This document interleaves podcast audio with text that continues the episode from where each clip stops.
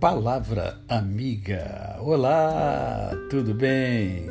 Tudo em paz? Sentiram a minha falta ontem? é, ontem o dia foi muito corrido e acabou que não deu tempo é, de eu preparar o podcast. Mas estamos aqui hoje. Né? Hoje é mais um dia que Deus nos dá para vivermos em plenitude de vida, isto é, vivermos com amor, com fé e com gratidão no coração. E hoje eu quero perguntar a você uma coisa: você vive para quem? Sim, sim, você, você, você que me ouve, você vive para quem? Existem várias respostas. Né?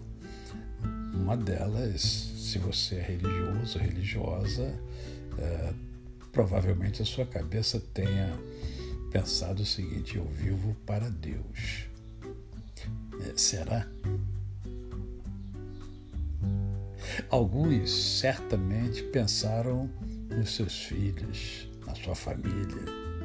Aí sua cabeça disse: Eu vivo para minha família. Se você estiver namorado, é namorada, apaixonada, apaixonada, você vai dizer que vive para a razão da sua paixão. O que eu quero chamar a sua atenção para você refletir é que quando a gente vive para alguém, se esquecendo de nós mesmos, nós estamos fazendo mal a nós mesmos. E, consequentemente, fazendo mal também ao outro. Lembre-se que a pessoa que vai conviver com você ao longo da sua jornada é você mesmo, é você mesma. Então você tem que viver para você. Não é você ser egoísta, não, não é isso. Mas é você pensar também nos seus sonhos, nos seus desejos, nos seus sentimentos, nas suas próprias dores, nos seus sofrimentos. Porque às vezes você esquece de tudo isso, porque você está pensando na razão da sua existência que você joga em cima do outro. Você não pode esquecer de você. Porque a felicidade consiste também em satisfazer a si mesmo.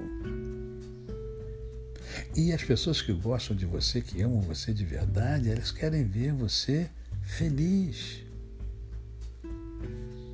E para isso é importante você pensar também em você.